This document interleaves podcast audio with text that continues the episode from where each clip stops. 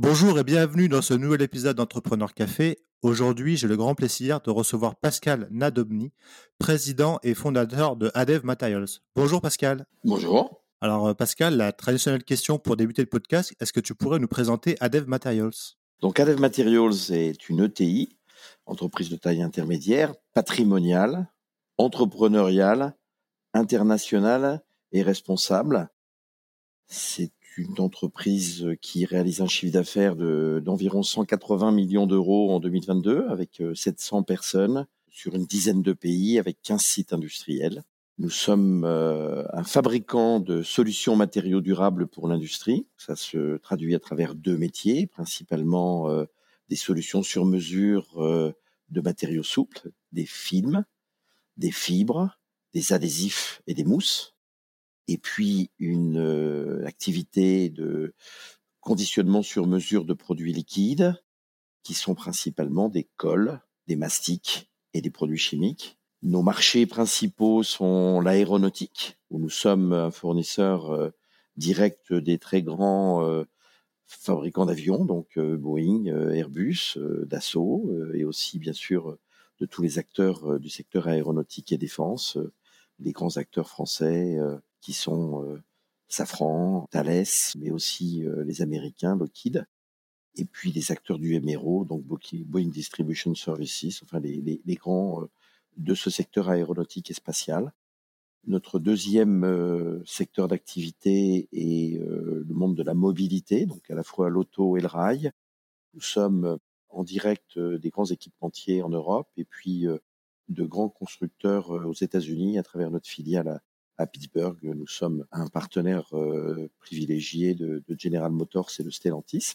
Notre euh, troisième secteur d'activité euh, est celui de l'industrie et de la construction, qui représente plutôt des clients locaux sur chaque, zone mondiale à travers les différentes sociétés que nous avons acquises. Et puis, un dernier secteur d'activité sur lequel nous essayons de nous développer très fortement, qui est celui du monde de la santé, healthcare et hygiène, pour lequel euh, très clairement euh, les deux dernières années euh, ont changé le monde. Donc c'est un secteur qui pour nous est un secteur d'avenir sur lequel nous essayons de développer une position forte aussi. Des marchés différents, mais une constante quand même d'acteurs B2B sur des solutions de matériaux techniques. Encore une fois, c'est films et adhésifs d'un côté et, ces cols et ces produits chimiques de l'autre. Donc le siège social est à Lyon, Lyon Confluence. Euh, depuis euh, toujours, donc euh, depuis 2006, la date de création d'Adev Materials, qui s'est appuyée sur trois PME, deux, qui étaient au départ en région parisienne, Micelle, et une autre en, région toulousaine qui était, qui était à 10, une dans le monde des films techniques et l'autre dans le monde des rubans adhésifs. Quel est ton parcours, Pascal? Qu'est-ce qui t'a amené à, aboutir à devenir président et fondateur de, ADEV Avant d'être entrepreneur, j'ai été dirigeant dans le monde des grands groupes. Alors c'est avant tout un, parcours international. Je dirais euh, mes deux écoles de la vie, c'était l'école du sport et l'école de l'international. Euh, j'étais effectivement euh, jeune étudiant passionné de sport qui, après une école de commerce à Lyon, a eu la chance de réaliser un double diplôme aux États-Unis à travers une formation MBA euh, au Texas. Je suis parti très très jeune euh, au Texas. Le grand cabinet d'audit qui euh, m'avait proposé un stage à Paris pour me préparer à, à cette formation américaine me l'a proposé à Houston. L'université était à Austin, l'université du Texas à Austin. Et puis j'ai eu la chance de continuer derrière sur l'ancêtre du VIA qui était un VSNA, donc un, service militaire au sein d'un poste d'expansion économique à Dallas.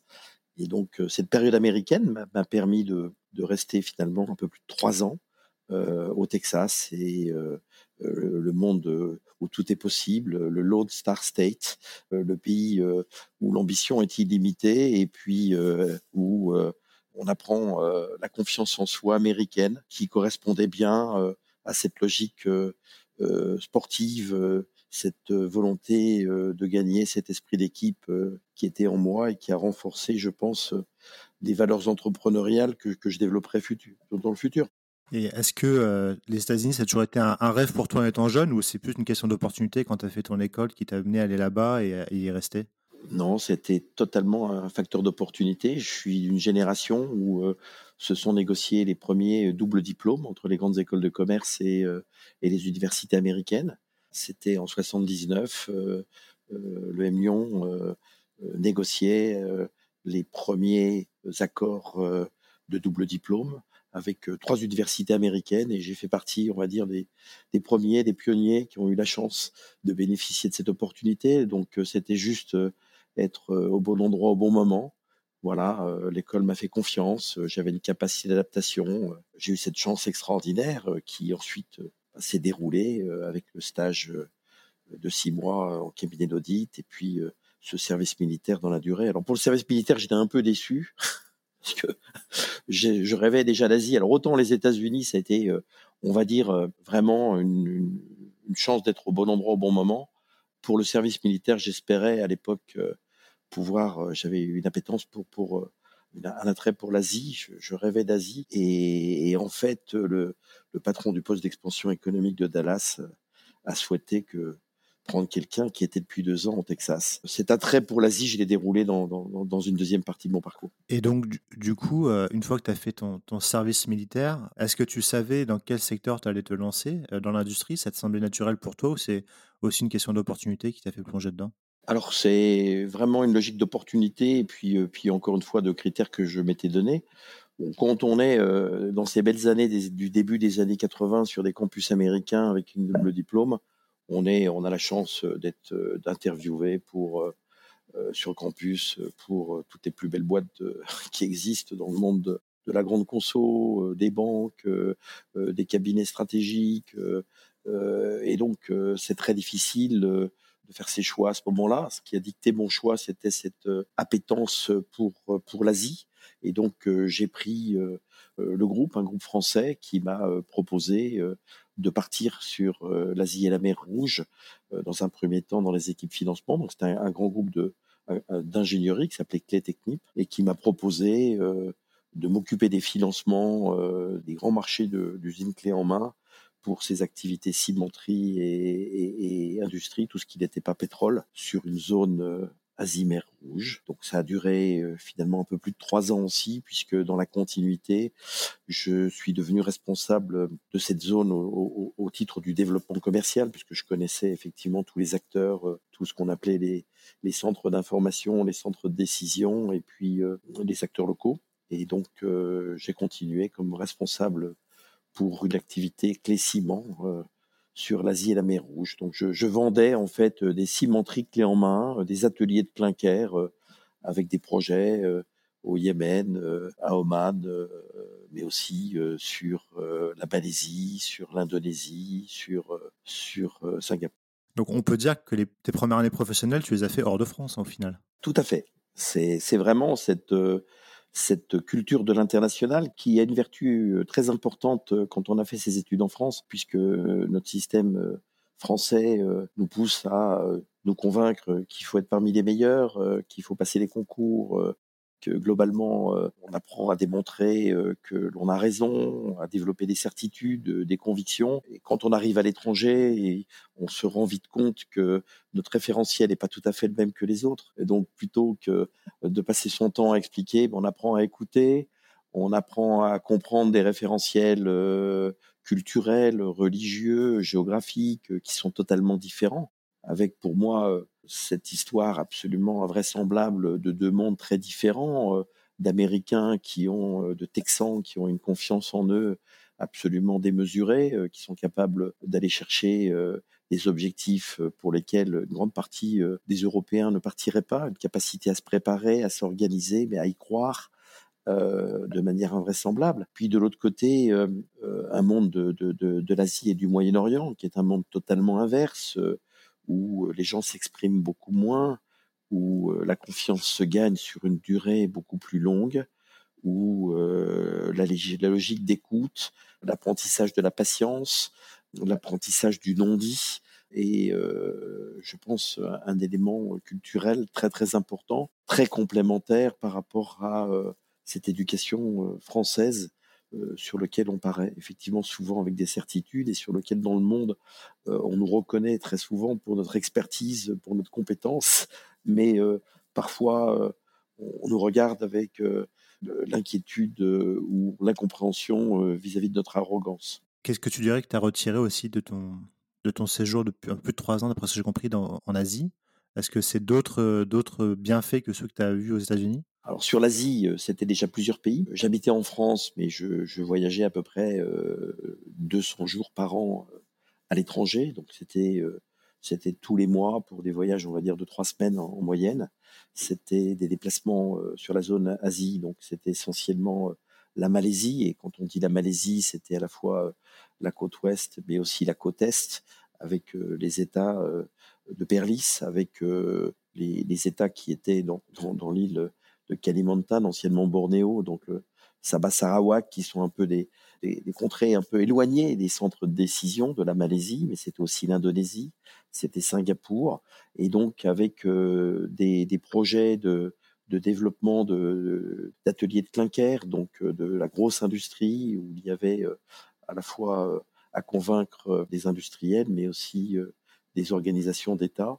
Et puis c'était la même chose sur le Moyen-Orient. Alors mes, mes expériences les plus, on va dire magnifiques ou qui m'ont qui m'ont vraiment marqué, ça a été le Yémen du Sud où j'ai vendu une usine clé en main dans le monde de la cimenterie près de Moukala, qui est un port de, du Yémen du Sud, euh, un peu loin d'Aden, euh, dans l'Adramaout, euh, où il y avait à la fois les matières premières, donc qui étaient le calcaire et, qui était l'argile, et qui permettaient de, construire des, grosses cimenteries qui permettaient le développement de cette région. Bon, après, elle a fait l'objet de, guerres civiles et elle n'a pas tout à fait développé, mais c'était des, des, J'ai dû aller 12 fois dans ce pays, j'y allais tous les mois mes interlocuteurs étaient plutôt euh, vice-ministre de l'industrie, le directeur de la cimenterie, et, il y avait euh, euh, un consortium qui était très intéressant avec bien sûr des génies civilistes qui étaient plutôt locaux ou, liés à des Grecs qui étaient, on va dire, dans un monde plutôt proche du Yémen du Sud. Et puis il y avait de l'Allemagne de l'Est qui finançait euh, de la charpente métallique, euh, des moteurs, euh, des, ateliers de calcaire, et puis, et puis bien sûr la France avec Creuse de Loire Clé qui fournissait toute la technologie de ces cimenteries. Donc c'est des expériences qui étaient multiculturelles aussi, non pas seulement dans le, le, pays et dans le processus de décision, mais qu'il était aussi dans l'ensemble des acteurs qui contribuent au projet. Mais on, peut dire que là, là tu étais encore assez jeune, donc de manière assez précoce, ça t'est amené à, gérer de gros projets à un âge assez, euh, assez peu avancé? J'avais là eu la chance déjà de faire des études très jeunes, mais bon, euh, je dirais que les voyages forment la jeunesse, donc euh, j'avais été aussi choisi par, par cette capacité d'adaptation. On apprend vite, on apprend vite, et puis la logique de l'âge est quelque chose qui est très, pas franco-française, mais très européenne. Euh, les mondes nouveaux, finalement, euh, euh, ils sont intéressants parce qu'ils respectent beaucoup plus les anciens que chez nous, ces pays en voie de développement. Mais de l'autre côté, ils donnent des responsabilités beaucoup plus rapidement aux jeunes. C'est le cas aux États-Unis, mais c'est le cas encore beaucoup plus, de manière beaucoup plus importante en Asie, au Moyen-Orient, parce que la compétence, l'expertise, la capacité d'animation, le leadership va être reconnu par eux, avec beaucoup moins, on va dire, de contraintes sur l'âge sur le délai d'apprentissage. Euh, encore une fois, vous êtes au fin fond du monde, donc vous êtes dans les capacités des petites équipes, euh, besoin de décider rapidement, euh, besoin d'entraîner les autres. Donc c'est plus le, la personnalité, votre capacité à communiquer, à valoriser le travail des autres qui va vous donner finalement un leadership assez naturel à leurs yeux. je suis tout à fait en phase avec ça. C'est vrai que pour les gens qui ont eu l'opportunité de vivre en Amérique du Nord, ils n'attendent pas forcément les, de passer à la trentaine pour donner des postes de manager et autres. Et contrario de la France où parfois l'âge peut être un frein à accéder à des responsabilités. Et du, coup, si on avance un peu sur ton parcours, Pascal, après cette expérience d'un peu plus de quelques années euh, avec cette, cette société le Technip, tu es revenu en France tu as... Euh, je, reviens, je reviens en France, donc je reviens bon, pour deux raisons. Déjà, je, je, je, me marie et donc 200 jours par an à l'étranger sur huit pays, c'est pas très simple. Il y a une deuxième, un deuxième élément qui est que bah, je signe cette belle opération qui était trois ans de travail, qui était 90 millions de francs à l'époque, qui était avec un financement du Trésor français, avec la Banque islamique de développement, avec beaucoup d'acteurs, le Crédit Trésor aussi allemand. Donc c'est aussi un peu un aboutissement donc une fin d'étape. Je décide de revenir en Europe. Euh, je rentre dans un grand groupe euh, de services informatiques, ça s'appelait comme ça à l'époque, qui s'appelle euh, GSI et qui était un des leaders du monde du, service et, dans un monde de l'informatique que je connaissais assez peu, avec une dimension européenne qui m'intéresse, puisque j'avais les États-Unis, l'Asie et cette dimension européenne m'intéressait beaucoup. Et je reviens pour diriger euh, des filiales françaises et puis assez rapidement Suisse, Italie, Angleterre dans le monde de ce qui s'appelait à l'époque le Facilities Management, qui s'appelle aujourd'hui l'infogérance, voilà où je vais rester dix ans dans un monde où je vais diriger ces, ces, ces grandes filiales de l'activité Facilities Management.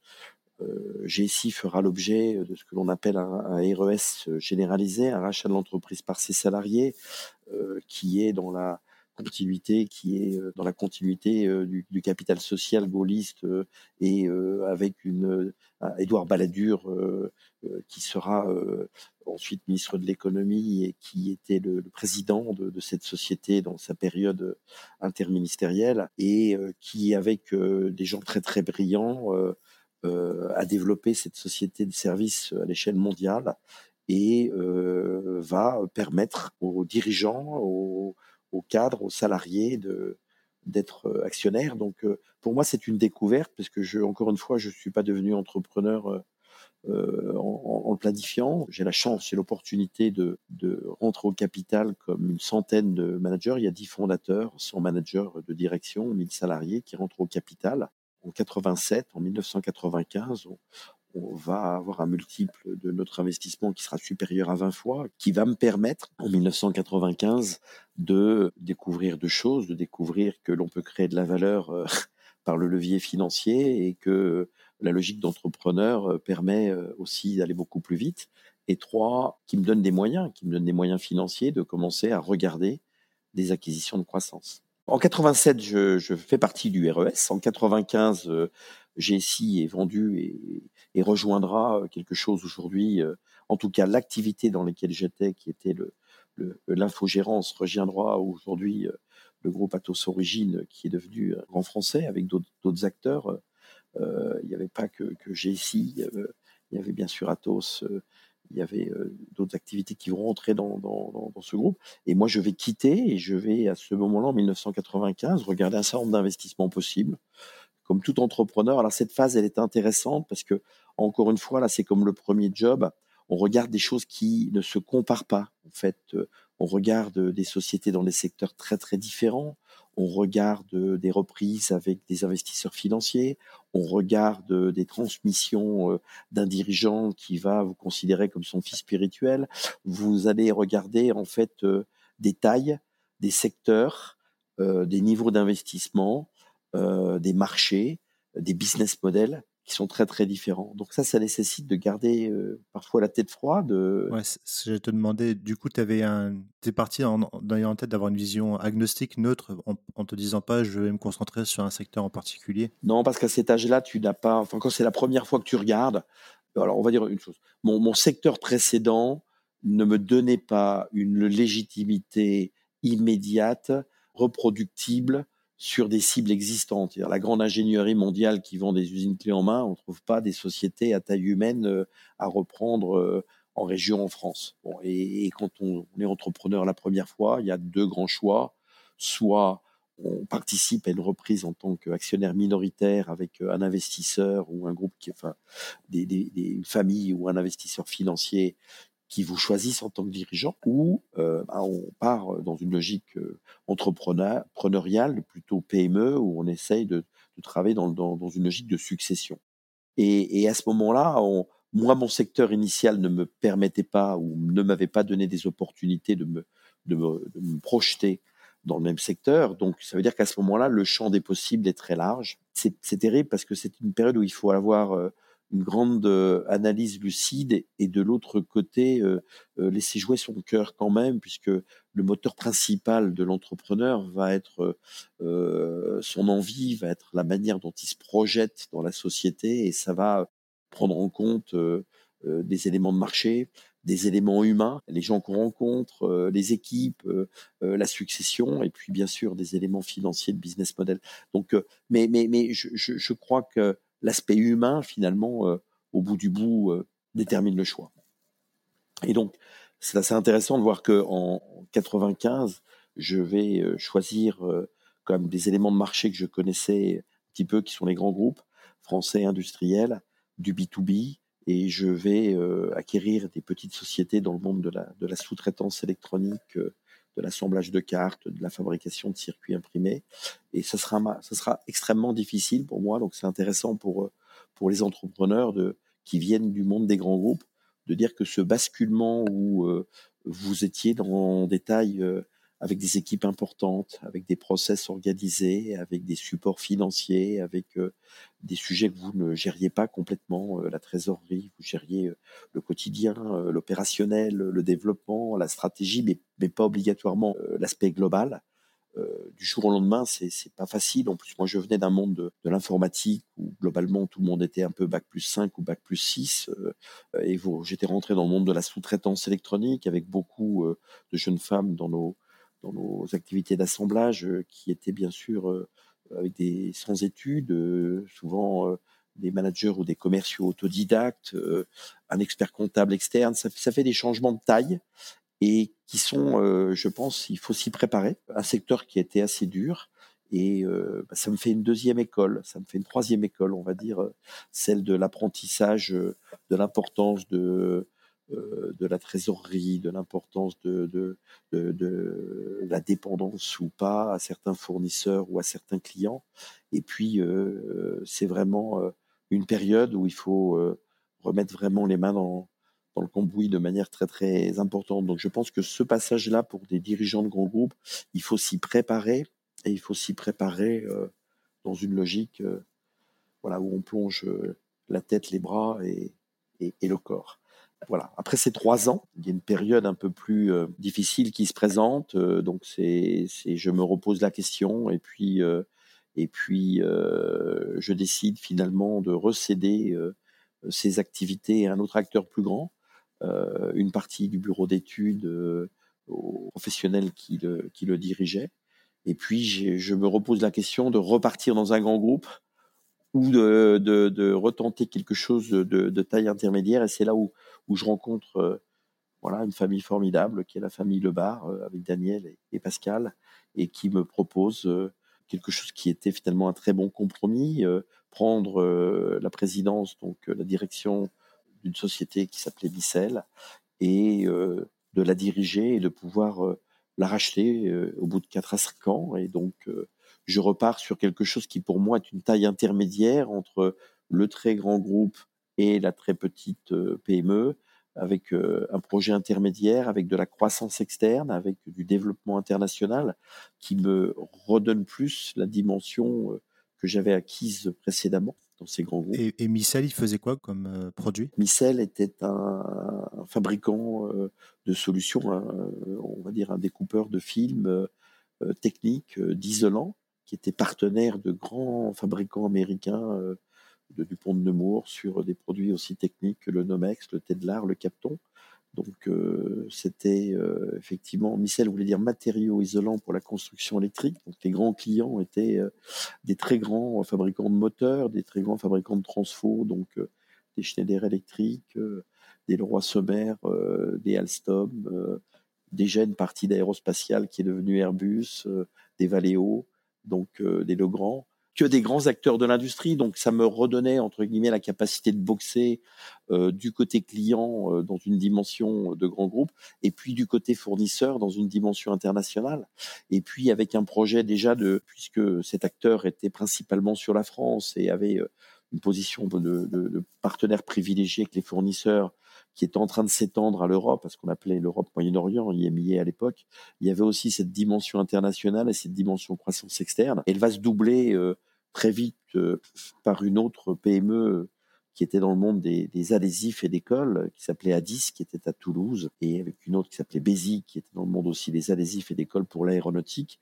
Et c'est à partir de ces trois PME que l'on va euh, commencer à, à construire quelque chose que je vais finalement pas, racheter, pas en LMBO en 2000, en 2003 comme prévu, puisqu'on tombe dans une période, ça c'est encore une autre, contrainte, c'est que euh, les timings ne sont jamais ceux que l'on a décidés, puisque le monde extérieur bouge avec euh, des crises et des, relances. Et 2003, c'est un peu une période économique difficile, donc finalement, je, vais pouvoir réaliser euh, le LMBO en 2006. Est-ce que tu peux préciser LMBO pour les gens qui nous écoutent et qui ne sont pas forcément familiers avec le terme? Effectivement, donc c'est Leverage Management Buyout, c'est la capacité à racheter à un propriétaire par la création du holding des sociétés avec un effet de levier, c'est-à-dire que l'on va identifier des sociétés à potentiel pour lesquelles on a un plan de développement et ce plan de développement va permettre de rembourser par la création de valeur, de rembourser la dette que l'on construit. donc ça permet, et ça c'est important, à des dirigeants qui, souhaitent acquérir de pouvoir bénéficier euh, bah, de soutien euh, de banques, de soutien euh, parfois d'investisseurs pour pour reprendre des sociétés avec une mise en capital qui est souvent limitée, puisque pour ceux qui viennent de grands groupes comme moi, c'est souvent soit celui que vous avez fait sur une opération capital précédente, ou souvent votre prime de départ ou votre accord de départ. Donc c'est en général pour des entrepreneurs personnes physiques le levier qui est utilisé en premier. Donc ça veut dire que toi, tu étais dirigeant de Micel, il y avait deux autres entreprises, deux autres PME avec lesquelles tu t'entendais bien et vous avez décidé de, je ne sais pas si on peut dire fusionner, mais de regrouper les activités En fait, en fait c'était déjà des croissances externes qui avaient été réalisées euh, dans le cadre du développement euh, euh, de Micel, mais qui étaient sous, des holdings différentes. Et donc en, en 2006, j'ai l'occasion, parce que c'est le moment, parce que aussi la famille qui était majoritaire souhaite sortir, de pouvoir reprendre le contrôle de ces deux sociétés. Donc on crée un holding. À ce moment-là, j'ai un, associé qui est toujours avec moi en 2023, donc 17 ans plus tard, hein, qui, est, Julien Duvanel, qui était donc quelqu'un qui m'avait rejoint pour diriger l'activité dans le monde des rubans adhésifs à Toulouse, donc qui était à 10. Il a dirigé depuis 2004, donc je propose que l'on s'associe. Donc, il, me rejoint pour euh, créer Adev Materials, donc qui va être la holding, à qui on donne un nom euh, qui va être générique pour représenter à la fois euh, les isolants et les films d'un côté et de l'autre côté les adhésifs et les cols, et donc qui va reprendre aussi cette logique de added value et donc qui Adev Materials qui veut dire added value sur les matériaux et euh, donc on crée cette société en 2006 qui va être euh, la fondation euh, d'un projet de croissance externe de, plusieurs autres PME, ce qu'on appelle un build-up autour de ces deux métiers initiaux qui étaient les films et, les adhésifs. Donc du coup, votre, ton idée avec ton associé quand vous avez créé la holding Adev Materials, c'était tout de suite de faire de la croissance externe et, de construire une ETI à rayonnement international? L'idée, c'était de faire de la croissance externe, puisque c'était déjà le projet, de le faire dans une logique au départ de, de, croissance euh, européenne, puisqu'il y avait euh, cette logique euh, de l'Europe qui s'était imposée, c'est-à-dire qu'on ne pouvait plus, il n'y avait plus d'accord de distribution de partenariat par pays, donc par nature, être partenaire avec des grands fabricants mondiaux, ça voulait dire couvrir la zone Europe. Donc au départ, c'était plutôt quand même une dimension européenne qui va donc durer, on va dire, de. Alors, elle, est émaillée quand même de, de périodes plus ou moins compliquées, puisque en, 2008, on a à faire face assez rapidement à, la crise des subprimes, qui va entraîner comme les grandes industries, l'automobile à souffrir de manière très forte. Donc, on va un peu euh, comme toujours dans ces cas-là, euh, se concentrer euh, sur la résilience, passer 2008, passer 2009, passer 2010, puis très vite, les seules sorties positives sont toujours par le haut. Donc, c'est d'aller chercher la croissance, et c'est d'aller chercher la croissance là où elle est. Find the growth where it is, comme disaient les, les internationaux à l'époque.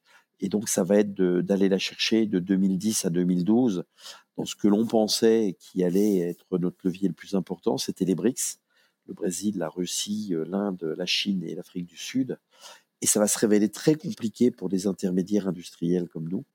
L'enjeu va plutôt basculer en 2012 de plutôt regarder l'Amérique du Nord qui a un environnement pour des tailles moyennes beaucoup plus stable en termes financiers, en termes juridiques, qui a des entreprises PME qui ont les mêmes baby boomers qu'avait l'Europe, si ce n'est qu'aux États-Unis on travaille dix ans de plus et qui vont nous permettre finalement d'avoir cette deuxième étape. Donc c'est intéressant de voir que au début c'était plutôt l'Europe, qu'après la crise de 2008-2010 ça a été plutôt les BRICS, donc les pays lointains. Pas facile pour les tailles moyennes parce que les gros travaillent avec les gros dans ces pays qui sont moins structurés. Et puis finalement un projet qui va être vraiment le début de notre projet de croissance internationale qui va repartir euh, des États-Unis en 2014. Donc en 2012, alors je suis euh, très actif euh, au sein du réseau des conseils du commerce extérieur de la France, donc qui est une mission bénévole que les dirigeants d'entreprise font pour justement transmettre aux jeunes et transmettre aux autres entreprises leur expérience de l'international. Donc mon parcours évoqué m'a amené très rapidement à être actif au sein du comité Auvergne-Rhône-Alpes et puis d'en prendre la présidence. Donc, je suis assez actif au sein de ce réseau.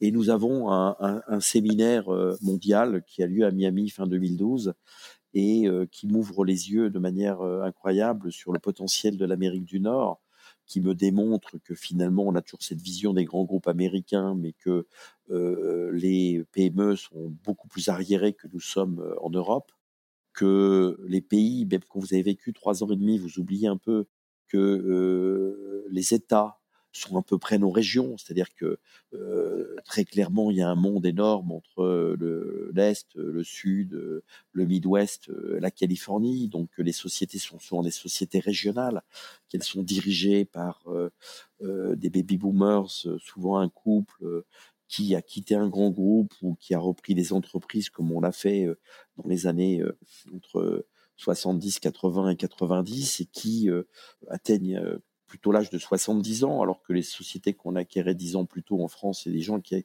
qui, qui, étaient plutôt entre 60 et 65 ans, et qu'il y a un marché très important, accessible, pour des entreprises européennes dans du build-up. La question, c'est comment tu as pu euh, faire ça Tu t'es rapproché de conseils locaux qui ont plutôt guidé aussi un peu Donc déjà, la première chose, c'est de faire deux choses, de travailler soit euh, en interne pour identifier, sourcer euh, quelles sont les typologies de sociétés que l'on voudrait acheter, donc euh, les mêmes que les nôtres, qui est plutôt les mêmes marchés, les mêmes partenariats fournisseurs. Et puis ensuite, il faut s'appuyer sur euh, un, cabinet local de M&A, donc qui soit qui soit biculturel. Nous avons choisi Pramex à New York, euh, que nous rencontré d'ailleurs par l'intermédiaire de BPI. Et Pramex va nous euh, permettre de d'identifier sur des listings à travers des critères que l'on va lui donner tous les partenaires de, de Dupont, de 3M, dans le monde des adhésifs, dans le monde des cols, et on va identifier cinquantaine de sociétés on va en présélectionner une trentaine qui vont approcher et puis on va organiser à un moment donné, il faut que le dirigeant voilà, il mouille le maillot, il faut y aller. c'est de la taille humaine, donc c'est des discussions d'homme à homme, de dirigeant à dirigeant. Faut vendre son projet. Donc je vais visiter 14 sociétés en, juillet 2013 sur lequel on va avancer. Donc. Et du coup, est-ce que tu, quand tu vas les visiter, est-ce qu'ils savent euh, la raison pour laquelle tu veux les rencontrer, c'est-à-dire euh, Oui, oui, puisque, puisque, alors encore une fois, hein, il y a toute la qualification en amont sur lequel on, on utilise aussi euh, les équipes de France de l'export, hein, donc tous les acteurs, que ce soit Business France, que ce soit BPI, que ce soit les acteurs privés. Et donc, on va à un moment donné cerner notre sujet, on va approcher, qualifier, et quand Pramex appelle ces gens aux États-Unis pour leur dire voilà, on a un dirigeant d'une société française qui voudrait développer un partenariat avec vous pour voir comment on peut créer des synergies, éventuellement des successions. Ah, au début, très clairement, la réponse c'est 90% des gens qui répondent répondent on n'est pas à vendre. Bon, un peu plus de 90, on va dire 95. Il y en a un sur 20 qui vous dit pourquoi pas. Il y en a un autre pourcentage qui vous répond ça peut nous intéresser, mais pas tout de suite. Et puis il y en a d'autres qui vont vous recevoir parce qu'ils vont se dire tiens c'est quand même bizarre ce gars qui s'intéresse à nous. Et puis en plus il est en Europe. Et puis on va faire du benchmarking. Et puis on va quand même l'écouter parce que finalement ça nous intéresse d'écouter quelqu'un qui fait le même métier que nous. Et donc dans cette, euh, cette approche-là, euh, on va finalement être reçu par un nombre de sceptiques, mais avec qui on va créer la relation. Et du coup, donc après ces visites, c'est là où Est-ce que tu as fait quoi? Tu as fait un top 3, top 5 des gens avec qui tu aimerais aller plus loin Alors, ce qui se passe déjà, euh, encore une fois, hein, c'est qu'on choisit jamais tout seul, on se choisit mutuellement. Donc, euh, déjà, la première chose dans la croissance externe et surtout dans celle de PME, c'est jamais l'acquéreur qui choisit, c'est toujours celui qui vend. Donc, ça, c'est important. Euh, l'acquéreur, il doit mettre en avant, et c'est ce qu'on fait, trois choses déjà que quelque part, c'est un peu comme les les émissions de télé-réalité aujourd'hui, c'est un peu vie ma vie. Donc, euh, globalement, quelqu'un se rend compte qu'on fait le même métier que lui de l'autre côté de l'Atlantique, qu'on a euh, les mêmes enjeux clients, qu'on a les mêmes enjeux de personnel, qu'on a les mêmes enjeux de technologie, qu'on a les mêmes problèmes avec nos fournisseurs. Et, donc, très rapidement, il y a une sorte de, comment dire, euh, d'amitié de confrères qui se crée. Et c'est toute cette capacité déjà à créer la relation qui est importante. Euh, le deuxième élément, c'est que très souvent, euh, euh, si c'est bien qualifié, on va voir des gens qui ne sont pas vendeurs, mais qui pourraient être à une période de leur vie, soit familiale, soit personnelle, soit d'âge, qui fait que c'est le bon moment. Et très souvent, ceux qui vous disent que c'est pas le bon moment, c'est ceux qui sont très très proches du bon moment. C'est-à-dire qu'ils y pensent déjà. Et puis, de manière très pragmatique, c'est souvent malheureusement des sujets de santé, des sujets de couple, des sujets de famille, de gens qui ont des enfants qui pensaient qu'ils pourraient reprendre, qui finalement découvrent qu'ils ne le feront pas. C'est ces éléments de vie familiale qui vont souvent être le catalyseur de la décision à l'échelle de ces, PME, euh, qui ont été souvent des créations. Donc c'est des baby boomers qui ont créé des sociétés qui, partant de quelques millions d'euros ou de dollars, vont atteindre entre 10 euh, ou 20 millions d'euros ou de dollars. Et ça reste encore des, entreprises familiales, souvent qui n'ont pas de, dirigeants, qui ont souvent des collaborateurs euh, experts, euh, n'ont pas de numéro 2. Ils ont des gens qui les ont accompagnés pendant un certain temps. Souvent, ce sont des dirigeants qui ont occupé beaucoup de place, qui n'en ont pas laissé beaucoup et qui, le jour de la transmission, se disent tiens, j'ai personne à l'intérieur qui peut reprendre.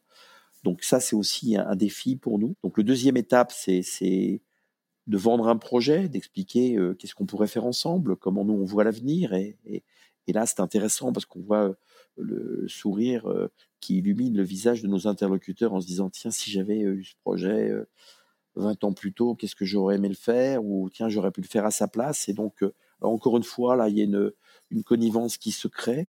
Et puis très vite, on commence à regarder comment ça pourrait être possible, la période d'accompagnement, euh, euh, le deuxième rideau euh, des équipes, potentiellement comment ça se regroupe. L'avantage quand vous arrivez pour la première fois dans un pays, vous pourriez croire qu'au début, on va se dire qu'est-ce que c'est que ce petit Français par rapport à l'américain, mais vous vous rendez compte très vite que finalement, vous n'êtes pas un concurrent. C'est-à-dire que pour lui, vous donnez une dimension internationale au futur vous allez vous appuyer sur son site parce qu'il est très impliqué dans son écosystème régional. Vous allez vous appuyer sur ses équipes parce que vous n'avez pas la capacité à dire je déplace cette société dans l'état d'à côté euh, où vous n'êtes pas repris par quelqu'un qui est plus gros.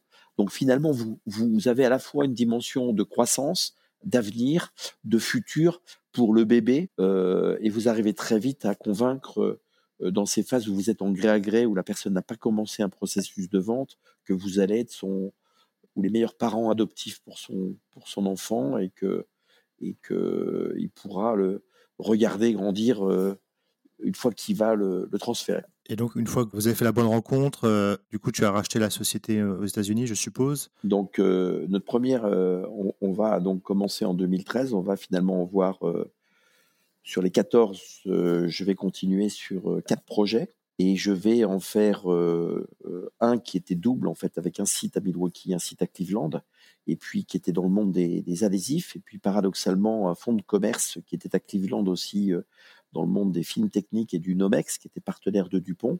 Donc là, c'était un fonds de commerce, donc celui-ci, c'était assez clair dès le départ que nous allions le regrouper sur un site. Et donc, on va commencer avec ces, voilà, ces deux sociétés et ce fonds de commerce. Et puis, on va continuer derrière. Donc, ça, c'est 2000, c'est le début euh, du Midwest. C'est Milwaukee et c'est Cleveland. On va continuer ensuite dans notre stratégie qui est sectoriel, euh, où on veut développer l'aéronautique. On a pris une position importante dans le monde de l'aéronautique en 2015, dans le monde de la transformation des adhésifs, mais aussi dans le monde du conditionnement sur mesure d'école des mastiques et des produits chimiques à Toulouse en 2015 on va euh, identifier encore une fois euh, le même secteur, les mêmes euh, partenariats stratégiques avec les fournisseurs, les mêmes typologies de clientèle. Une société à San Diego, donc encore une fois, je vois le plus petit des partenaires aéronautiques de 3M, il y en avait cinq à l'époque, aux États-Unis, et on voit un garçon qui est international, qui est d'origine indienne, qui a créé ça à San Diego en développant l'export sur sur l'Asie, sur l'Amérique latine, avec qui le fit entrepreneurial va vraiment fonctionner. Et on va racheter cette première société dans le monde des, adhésifs et des cols pour l'aéronautique qui s'appelle VMS à San Diego en 2016. Puis on va continuer euh, avec une autre société euh, à Montréal. Donc sur le Canada, on fait la même démarche, on regarde, on identifie. Donc là, on fonctionne pas avec Pramex, on fonctionne avec un autre conseil.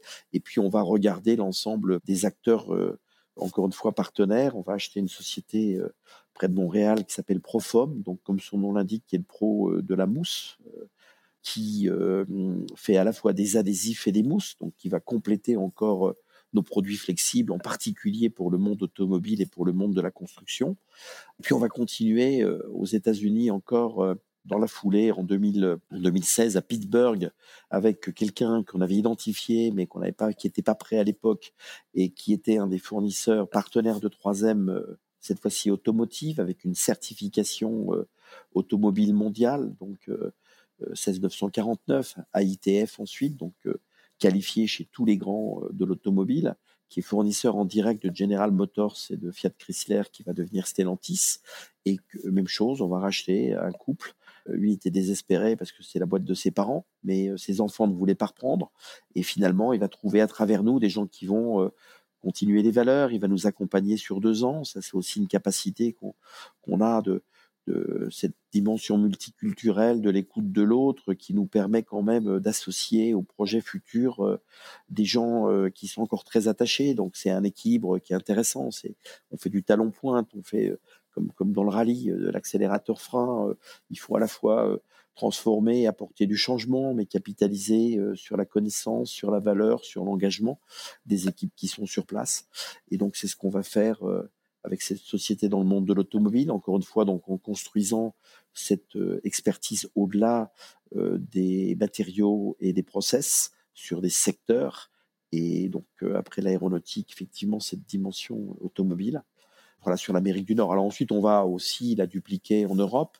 On va continuer en Belgique, en Allemagne, en Pologne, en Hollande, euh, puis en 2019, on a euh, une opportunité euh, de faire deux opérations absolument incroyables, une aux États-Unis, en Californie, avec une société qui est le leader d'une niche mondiale, qui est le conditionnement sur mesure de colle de mastic et de produits chimiques pour l'aéronautique, qui est en direct chez Boeing Distribution and Services, qui est en direct à la fois sur les marchés aussi de l'espace, donc l'aéro, l'espace, la défense, et puis toute la maintenance des compagnies aériennes et euh, une compagnie à peu près équivalente qui est beaucoup plus sur les peintures, sur les mastiques, sur les produits de traitement de surface, qui est en Angleterre, deux sociétés euh, qui sont partenaires des grands fabricants mondiaux de peinture, que sont AxoNobel, PPG, euh, Mankiewicz, celle qui aux États-Unis est plutôt partenaire des Henkel, des 3M, des Axo.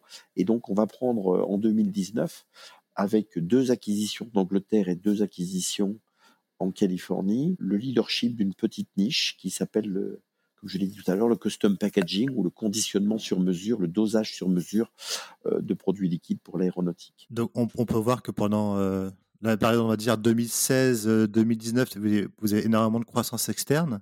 Quid de maintenant 2023 Est-ce que c'est toujours la même démarche de ces années-là ou maintenant vous cherchez plus à consolider et à...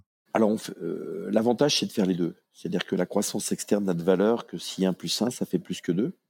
Et donc, euh, si vous développez euh, des positions de marché, c'est-à-dire que si le fait d'être aux États-Unis avec vos grands fournisseurs vous renforce sur votre position européenne, si le fait d'être avec un acteur euh, comme Airbus à Toulouse vous permet de prendre des marchés sur sa, sur sa filiale dans l'Alabama à Mobile, et donc c'est effectivement c'est de faire en sorte que croissance externe et croissance organique puissent se cumuler.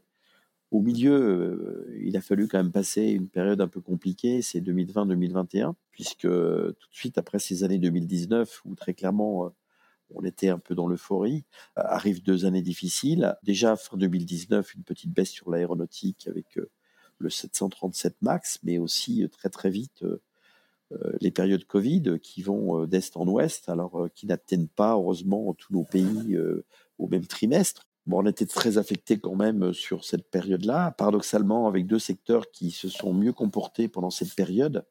Donc celui de la construction, dont on s'est aperçu qu'il était beaucoup plus solide. Alors paradoxalement, il, il ralentit un peu en 2023 pour d'autres raisons, qui sont les coûts euh, d'énergie et puis euh, les investissements et les taux d'intérêt, mais, mais en revanche, qui a porté quand même cette période de manière incroyable et qui nous a permis de prendre des parts de marché, de développer des produits, qui fait qu'on a quand même un ramp-up de produits sur ces marchés. Donc, euh, on ne vit pas que en fonction des volumes, on vit aussi en fonction des parts de marché.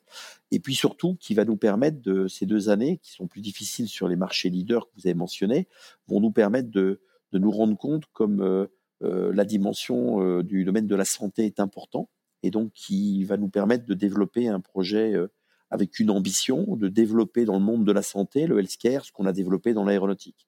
Donc l'aéronautique comme la santé, c'est des mondes de très haute technologie où la logique se fait plus sur la valeur que sur le coût, où vous avez une dimension euh, de volume qui n'est pas énorme. Enfin, c'est toujours, euh, on va dire, très technique. Donc, c'est pas de la très grande série. C'est plus de la solution sur mesure. Et euh, vous avez des barrières à l'entrée qui sont très fortes. La certification 13485 pour l'ISO, euh, aux États-Unis. Vous avez le fait de, d'être partenaire privilégié de vos grands fournisseurs, mais pour la partie médicale, pour leur offre healthcare. Et vous avez la même chose pour rentrer euh, dans le monde euh, des grands acteurs euh, de la santé ou de la distribution pharma. Donc, pour, passer ces barrières à l'entrée, il faut acquérir des sociétés et c'est ce sur quoi. Donc, pour répondre à votre question, notre projet aujourd'hui 2023-2025, c'est vraiment de capitaliser sur une position de marché, on va dire assez remarquable et unique que l'on a pu construire euh, sur cette niche mondiale dans le monde de l'aéronautique et aujourd'hui de faire face avec nos très grands clients. Nous sommes devenus un partenaire majeur d'Airbus euh, sur le sujet en prenant un marché euh, privilégié. Nous sommes leur partenaire privilégié sur l'école, les adhésifs et les, et les chemicals. de construire le ramp-up avec ces grands acteurs. Hein. c'est le cas aussi avec Dassault, où nous sommes rentrés à travers une petite acquisition externe et qui est aussi en plein développement. dans le monde de l'espace aussi, avec euh, Thales Alenia, mais aussi avec euh, Airbus euh, Espace. et dans le monde de, de, la défense, puisque nous sommes à la fois un fournisseur de la défense aux États-Unis, en Angleterre et en France. Donc cette activité-là, aujourd'hui, nous avons pris la part de marché et il faut que l'on puisse développer des synergies interpays, euh, monter en charge sur le ramp-up de nos grands clients. Et donc, c'est plutôt de la croissance organique et quelques acquisitions, on va dire, de, spécialités ou de positions très géographiques. Et puis, en revanche, euh, de euh, repartir sur des marchés qui ont été un peu plus affectés. et là encore, avec cette volonté d'allier croissance organique mais croissance externe dans le monde de, de la transformation euh, des adhésifs en particulier, sur lequel nous avons des gros projets. Et puis sectoriellement, euh, le monde de la santé, sur lequel il faut passer, comme on l'a fait dans l'aéronautique, euh, les barrières à l'entrée. Et donc ça, pour trouver immédiatement un endroit où on récupère des clients, on récupère des experts, des compétences humaines, de la valeur ajoutée, et un site et une capacité industrielle pour servir le client en proximité, la croissance externe va beaucoup plus vite. Voilà. Donc c'est ce qui fait que ce modèle de, de croissance forte par croissance externe à l'international du build-up de PME est devenu notre business model d'Adev Materials, mais en créant de la valeur pour nos clients. Puis il y a une nouvelle dimension qui est devenue importante, comme nous sommes un acteur, vous l'avez bien compris, de produits, on va dire, plastique et chimique et que nous sommes dans des activités qui sont de l'aéro et de l'auto, il faut qu'on aille sur ce secteur-là. J'allais te demander, est-ce que tu sens de la part des donneurs d'ordre une volonté de, de demander aux fournisseurs tels que vous une composante plus environnementale maintenant, de, de, vous demander pas des comptes, mais de demander des actions que vous menez dans ce secteur-là, que ça devient important pour eux? Alors déjà, c'est pas nouveau pour eux. Moi, j'étais en 2016, euh, on était en acquisition sur ces boîtes américaines. À l'époque, j'assistais euh, au premier témoignage euh, de Donald Trump qui disait qu'il allait quitter les accords de Paris et la COP 21. Et quand on rencontrait dans la même semaine les dirigeants de 3M, de Dupont, ils nous expliquaient que eux, ils avaient qu'un seul objectif, c'était aujourd'hui de travailler sur les dimensions environnementales et d'aller vers une une, des produits de plus en plus verts, de plus en plus euh, recyclables. Enfin, déjà, il nous parlait d'économie circulaire. Donc, euh, c'est quelque chose qui n'est pas neuf. Tous les grands groupes, euh, très clairement, l'ont adopté depuis, pour moi, 5 à 10 ans. Notre plus gros client dans le monde historique, dans le monde des films et les adhésifs Schneider Electric, nous avait déjà accompagnés il y a déjà 10 ans, quand nous avions rejoint euh, Global Compact, euh, qui était donc euh, une initiative des Nations Unies et où on avait déjà développé une politique RSE à partir des objectifs, des fameux ODD, objectifs de développement durable. Et donc, on a vécu déjà depuis un certain nombre d'années avec cet objectif-là. Et, très clairement tous depuis 3-4 ans, et c'est une accélération permanente ont des attentes sur le sujet de la transition énergétique et écologique. Et puis, on a bien sûr aujourd'hui des bilans carbone. On a bien sûr notre contribution au scope 1, au scope 2, qui sont importantes, mais aussi un travail sur, sur le scope 3, donc tout ce que l'on peut faire en amont et en aval.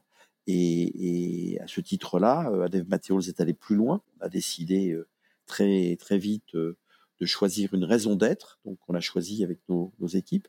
Et dans cette période-là où on a partagé avec nos clients, nos fournisseurs, on a découvert aussi que nos investisseurs, on a des investisseurs très, très attachés à, ce, à ces modèles RSE, en particulier Tikeo Capital, hein, qui est un investisseur euh, significatif chez nous, mais BPI aussi, qui euh, nous ont aidés aussi à mettre en avant, à partir de leurs critères ESG, à partir de nos critères RSE, un certain nombre d'outils pour décliner euh, euh, cette raison d'être et puis euh, cette politique RSE qui est, qui est, très importante pour nous, qui a deux avantages, c'est que c'est un sujet, alors on peut même pas dire que c'est une c'est plus une différenciation vis-à-vis de nos clients, vis-à-vis de nos fournisseurs. Hein. Ouais, je vais te demander aussi par rapport à tes concurrents aussi, est-ce que pour toi c'est un facteur différenciant? Bah, Ça l'est plus. C'est devenu quasiment maintenant ce que les anglo-saxons appellent license to operate. Ça veut dire c'est le permis de conduire. C'est-à-dire que si on l'a pas, euh, je pense que ça va devenir, je pense, non pas un facteur de différenciation, mais euh, un facteur euh, d'élimination de panels de fournisseurs, ceux qui n'adressent pas ces sujets. Et nous-mêmes, nos grands clients, aujourd'hui, dans leurs assessments, dans leurs audits, nous demandent aussi euh, quels sont nos engagements sur le sujet et comment on peut contribuer euh, à l'atteinte de leurs objectifs mesurables euh, dans le domaine RSE pour aussi leur propre bilan carbone, mais aussi l'amélioration, parce qu'il n'y a pas que l'aspect environnemental, il y a l'aspect sociétal sur le travail des enfants, l'impact sur l'environnement local, et, c'est très important pour nous. Ma ben, dernière question, ça serait sur l'innovation. Comme tu disais, le secteur des plastiques adhésifs, c'est un, secteur qui est un peu parfois montré du doigt. Est-ce que, est que pour toi, il va y avoir des innovations dans les mois ou les années à venir qui va permettre de, bah, de réduire l'empreinte environnementale de ces produits? Alors, du côté de nos grands fournisseurs, il y a déjà euh, euh, la disparition euh, d'un certain nombre d'éléments chimiques dans les formules, le toluène, enfin tout un tas d'innovations technologiques. La deuxième innovation aujourd'hui, c'est quand même celle qui travaille beaucoup. Nous sommes dans des métiers de protection ou d'assemblage, donc le désassemblage est très important pour le recyclage et pour l'économie circulaire, donc c'est un des défis euh, qui est important. Et puis nous-mêmes, euh, c'est pas uniquement euh, dans notre raison d'être, c'est pas uniquement dans nos valeurs fondatrices, c'est aussi au cœur de notre business model. Nous, nous sommes un intermédiaire qui fait des solutions sur mesure. Donc, nos solutions travaillent sur la juste quantité, donc déjà réduire on est passé d'un monde d'abondance de ressources à un monde de pénurie, donc c'est réduire la consommation des ressources, euh, donc c'est réduire les quantités, donc ça réconcilie euh, l'objectif économique et l'objectif écologique. Euh, le deuxième élément, c'est supprimer toutes nos industries clientes. Euh, ces produits ont souvent des dates de péremption, souvent ça colle, ça sent mauvais, c'est pas bon pour les doigts, c'est pas bon pour la peau. donc globalement, plus plus on peut réduire euh, on va dire, euh, la manipulation, euh, utiliser la juste quantité par opération, et surtout qu'il n'y ait pas de pot à refermer et, qu'il y ait le moins de gaspillage. Donc aujourd'hui, notre sujet, c'est moins de quantité, c'est more with et c'est surtout zéro déchet. qui est extrêmement important sur ces projets et sur le développement de nos parts de marché. On arrive au terme de l'entretien, euh, Pascal. Euh, la dernière question que j'aimerais te poser, c'est euh, si tu avais un, conseil à donner à quelqu'un qui aimerait se lancer dans l'entrepreneuriat, mais qui ne sait pas forcément comment s'y prendre. Est-ce que tu auras un conseil ou un piège à éviter? Bah, le premier conseil, déjà, c'est de bien s'entourer. C'est plus facile à, deux que tout seul. C'est plus facile à, deux ou trois. Je pense que déjà, on va quand même tout seul, on va plus vite, mais à plusieurs, on va plus loin. Donc ça, c'est le premier élément il faut y croire, il faut, avoir, euh, je pense, une envie supérieure aux autres, il faut avoir cette dimension du sportif, d'aller plus loin, euh, euh, de pouvoir tenir longtemps. Et donc, je pense qu'il faut aussi voilà, se, se préparer à ces sujets. Je pense que c'est une préparation mentale qui est importante. Il faut en parler autour de soi parce que je pense que aussi le fait de partager permet déjà d'avoir un effet miroir, mais ça permet aussi souvent d'aller d'avoir des regards externes sur ces. Encore une fois, je parlais des convictions et de l'écoute, c'est important. Pour moi, le, chemin est assez bidirectionnel. Il y a ceux qui ont une idée extraordinaire ou ceux qui ont vraiment une passion ou qui ont identifié un sujet ou un marché ou un process.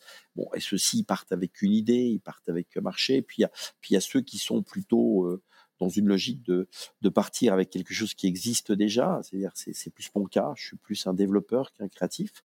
Et donc, il faut euh, plutôt, ou en tout cas, euh, quelqu'un qui identifie comment on peut, à partir d'un existant, euh, développer des marchés, construire de la valeur durable, se différencier, améliorer la profitabilité, motiver des gens pour vous rejoindre, toute cette dimension humaine. Ça, il faut partir d'un existant. Et pour partir d'un existant, moi, ce que je conseillerais, c'est, encore une fois, c'est de pas partir tout seul.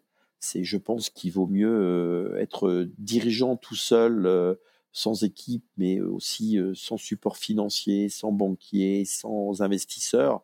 C'est, c'est, c'est, c'est très difficile. Donc, j'aurais un conseil pour ceux qui veulent reprendre, plutôt de le faire en plusieurs étapes, plutôt en tant que minoritaire. Alors, ceux qui ont une capacité à valoriser l'expérience du monde de, l'entreprise d'où ils viennent euh, pour la dupliquer auprès d'investisseurs qui vont chercher ces compétences-là, bien sûr, c'est une opportunité.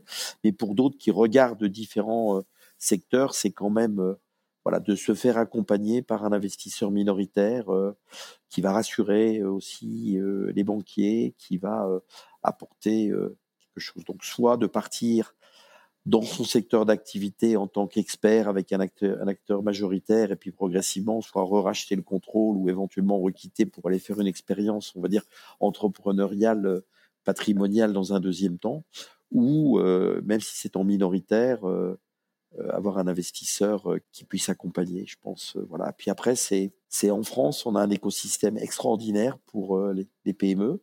On a toutes les banques aujourd'hui sont quand même ont, des services qui sont dédiés euh, à l'entrepreneuriat. On a euh, BPI euh, qui a construit vraiment un accompagnement pour tous les entrepreneurs. On a Business France, si c'est pour l'international. On a, on a des écosystèmes sectoriels. La plupart des, des, des groupes, on a aussi nous participé, bien sûr, à des accélérateurs avec le GIFAS. Quand vous êtes dans l'aéronautique, vous avez des secteurs qui vous aident. Donc je pense aussi, c'est bien regarder l'écosystème, regarder aussi toutes les aides financières qu'il peut y avoir au niveau euh, des régions. En Auvergne-Rhône-Alpes, on a la chance d'avoir un dispositif de soutien pour l'entrepreneuriat qui est fort. Et donc, euh, voilà, de, regarder tous les écosystèmes, de prendre un peu son temps avant de, choisir, et puis euh, à la fin de la fin quand même d'écouter son cœur, parce que c'est l'envie qui va vous faire passer toutes les difficultés, qui vous apportera la résilience et, et donc de ne pas faire un choix par dépit, de, de faire un choix conquérant. Bah, merci beaucoup pour ces, pour ces conseils, Pascal. Je retiens de toujours euh, suivre son cœur, savoir bien s'entourer et bien être patient et bien regarder les tenants et les aboutissants avant de se lancer. Je pense que c'est euh, trois bons conseils. Je te remercie beaucoup, Pascal, et je te souhaite plein de succès avec euh, Adev Materials dans les prochains mois et prochaines années. Merci beaucoup, Xavier.